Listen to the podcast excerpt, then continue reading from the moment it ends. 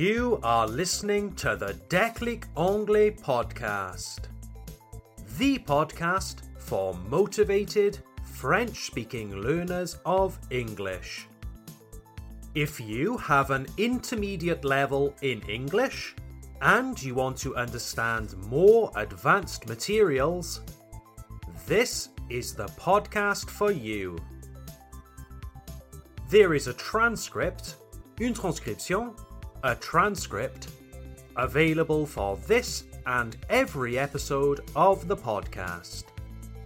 You can download the transcript for free using the link in the description for this episode. Or go to www.declicanglais.com. That's declicanglais.com.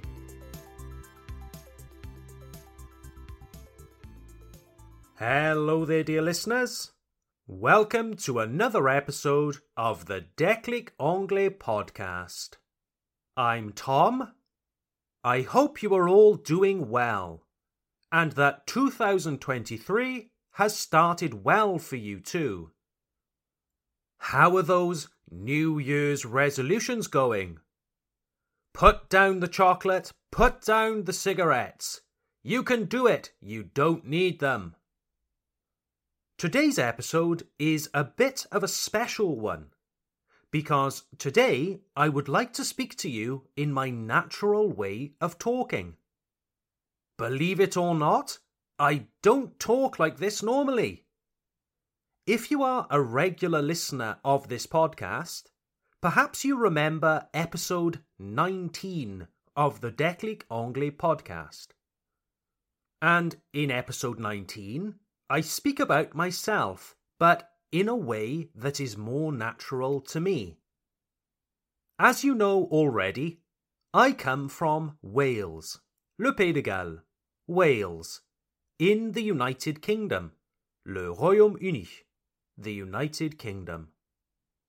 English is indeed my first language, but where I come from, we have a strong accent.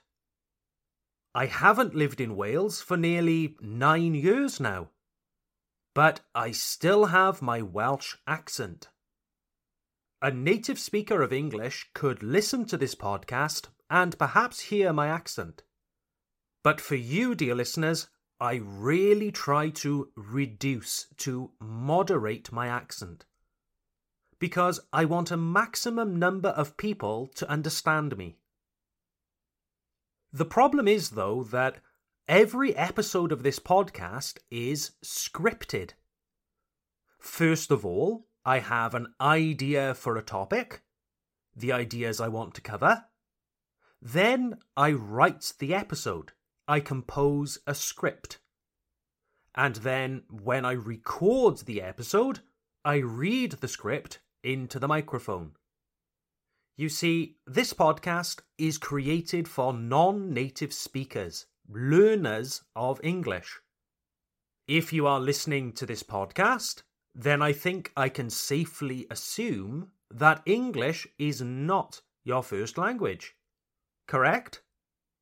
Well, in order to produce an episode that is clear, comprehensible, and also enjoyable, then I really need to script each episode. I can't just sit down in front of a microphone and start talking. Because here the episodes would be more difficult to understand. And I would risk losing you. I much prefer to script each episode.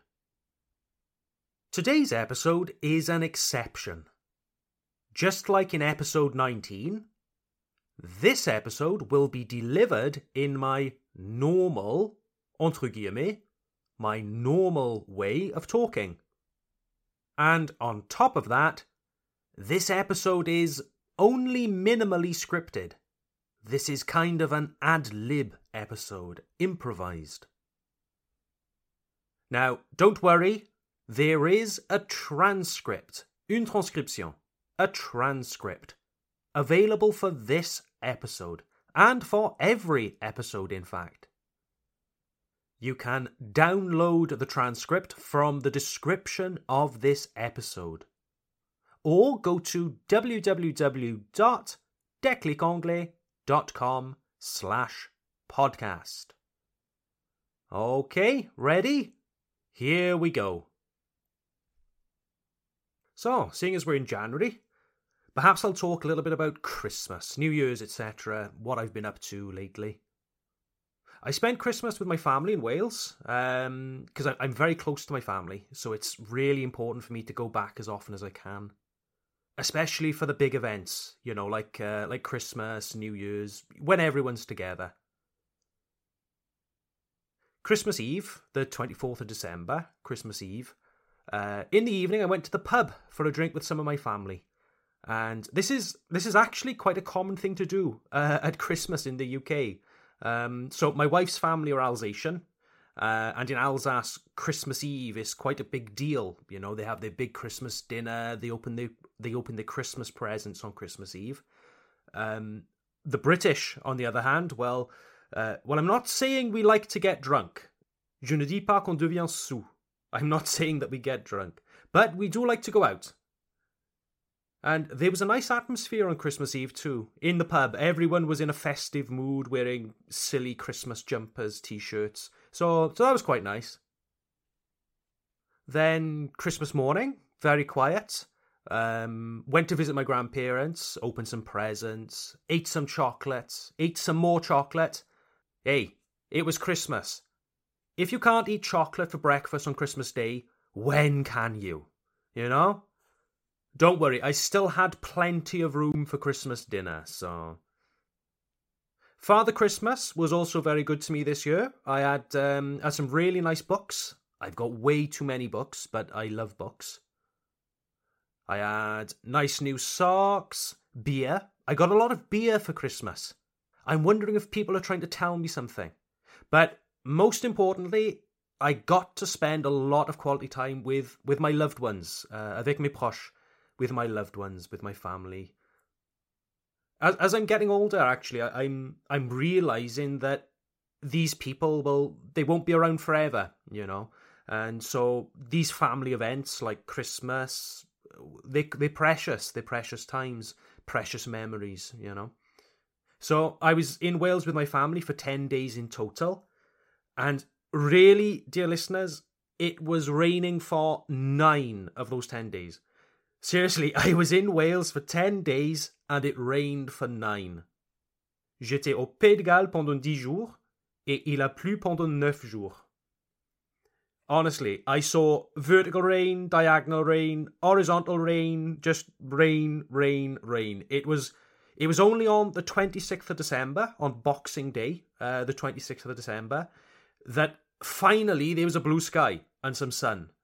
You know, don't worry, dear listeners. Rain, you know, it is very normal in Great Britain, um, especially in Wales. We're right on the Atlantic. But I really wonder, je me pose la question, I really wonder how British people don't grow gills, des branchies, gills, like a fish, because of all the water that falls from the sky. That's something I've noticed actually since since living in France. Um, I'm not really used to the rain anymore. Uh, j'ai plus l'habitude. I'm not used to the rain anymore. Like it rains in Alsace, obviously, but not nearly as much as it rains in Wales. Um, interestingly, I, I, I did look into the official rainfall levels um, of both Strasbourg and Cardiff. Uh, Cardiff is the capital city of Wales in the south. I'm not from Cardiff directly. I, I come from the mountains just north of, of Cardiff. But anyway, as it turns out, Strasbourg receives something like 600 millimeters of, of rain, of precipitation every year. Cardiff, on the other hand, it's like the double. It's it's at least one thousand two hundred millimeters. You know, it's it's the double. Don't let that information put you off, though. Don't let that discourage you from visiting Wales. Really, if you go in the spring, summer, we do have periods where you know, for days there isn't a cloud in the sky. Uh, but when it rains in Wales, oh boy, does it rain! So, uh, New Year's Eve, le réveillon, uh, New Year's Eve, I celebrated in Alsace. Uh, so Alsace is where I live in in eastern France, and uh, and what a difference with the weather! It was 18 degrees Celsius, 18 degrees C in uh, in the Haut-Rhin where I live. In case you were wondering, 18 degrees Celsius is very unusual in Alsace on the 31st of December. We we don't normally see temperatures of 18 degrees until like March at the earliest. If you don't know already, um, I'm also uh, a beekeeper. Je suis aussi apiculteur. Uh, I'm also a beekeeper.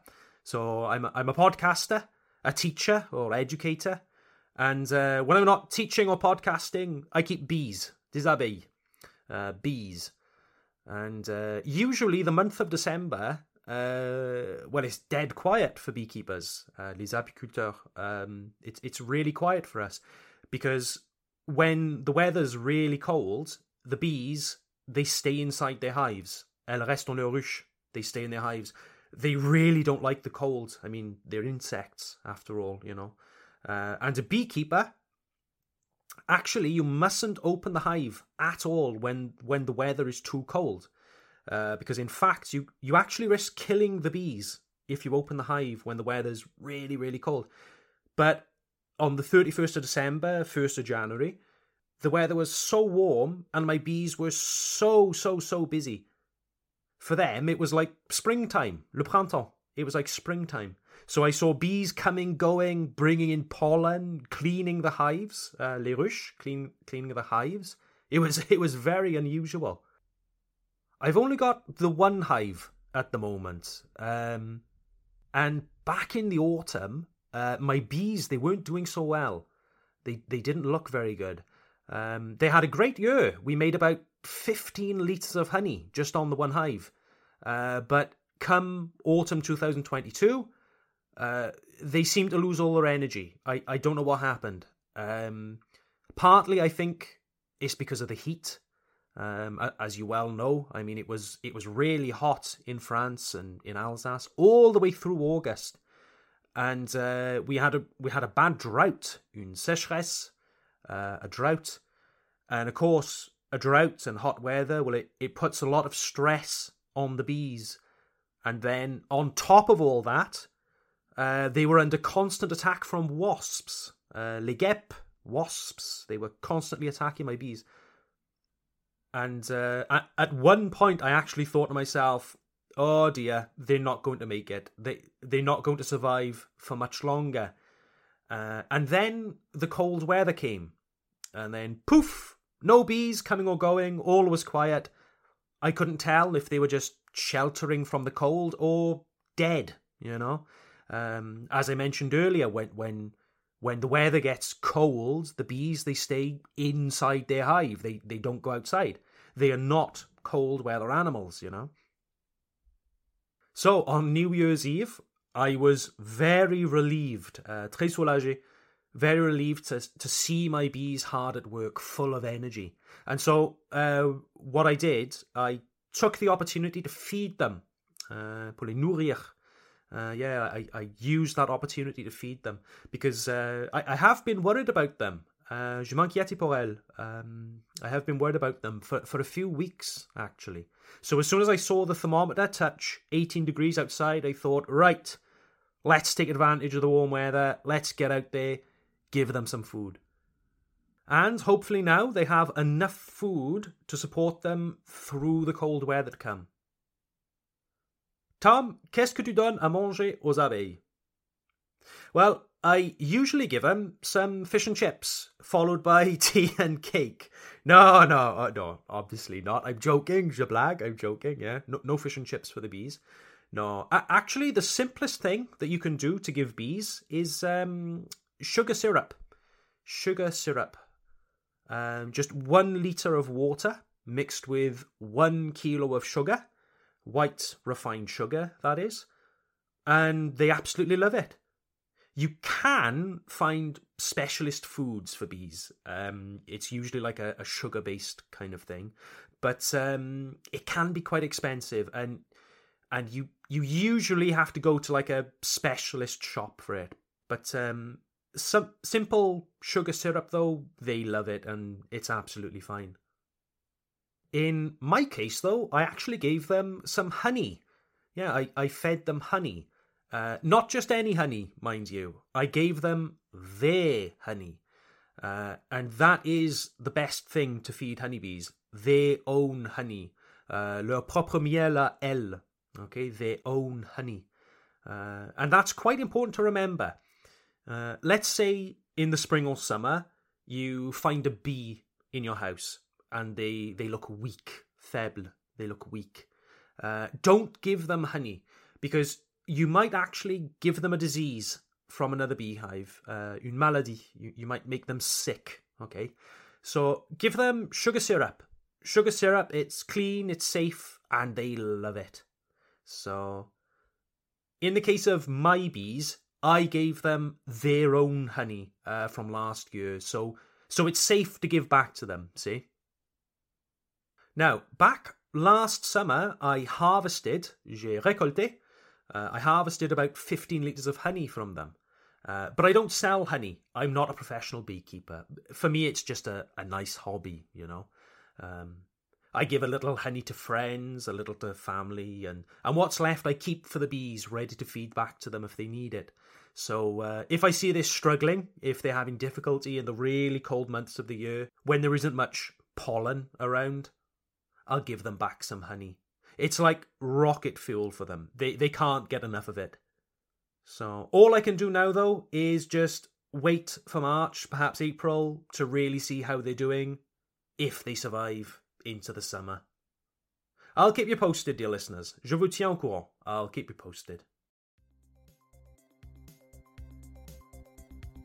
Well, I will now switch back to my teacher slash podcast English. Because it's time to end this episode. I just noticed that the time is running on. This episode is getting longer and longer. And I appreciate that you, my dear listeners, may be busy people with things to do today. I hope that you found it interesting. In 71 episodes, it's only the second time that I've done an episode like this, unscripted. I hope that it was still relatively comprehensible, that you understood most of what you heard don't hesitate to let me know what you think about the podcast. You can always write to me. Just go to www.declicanglais.com. That's declicanglais.com. Okay, everyone, have a lovely week, and I'll see you next time. Bye for now.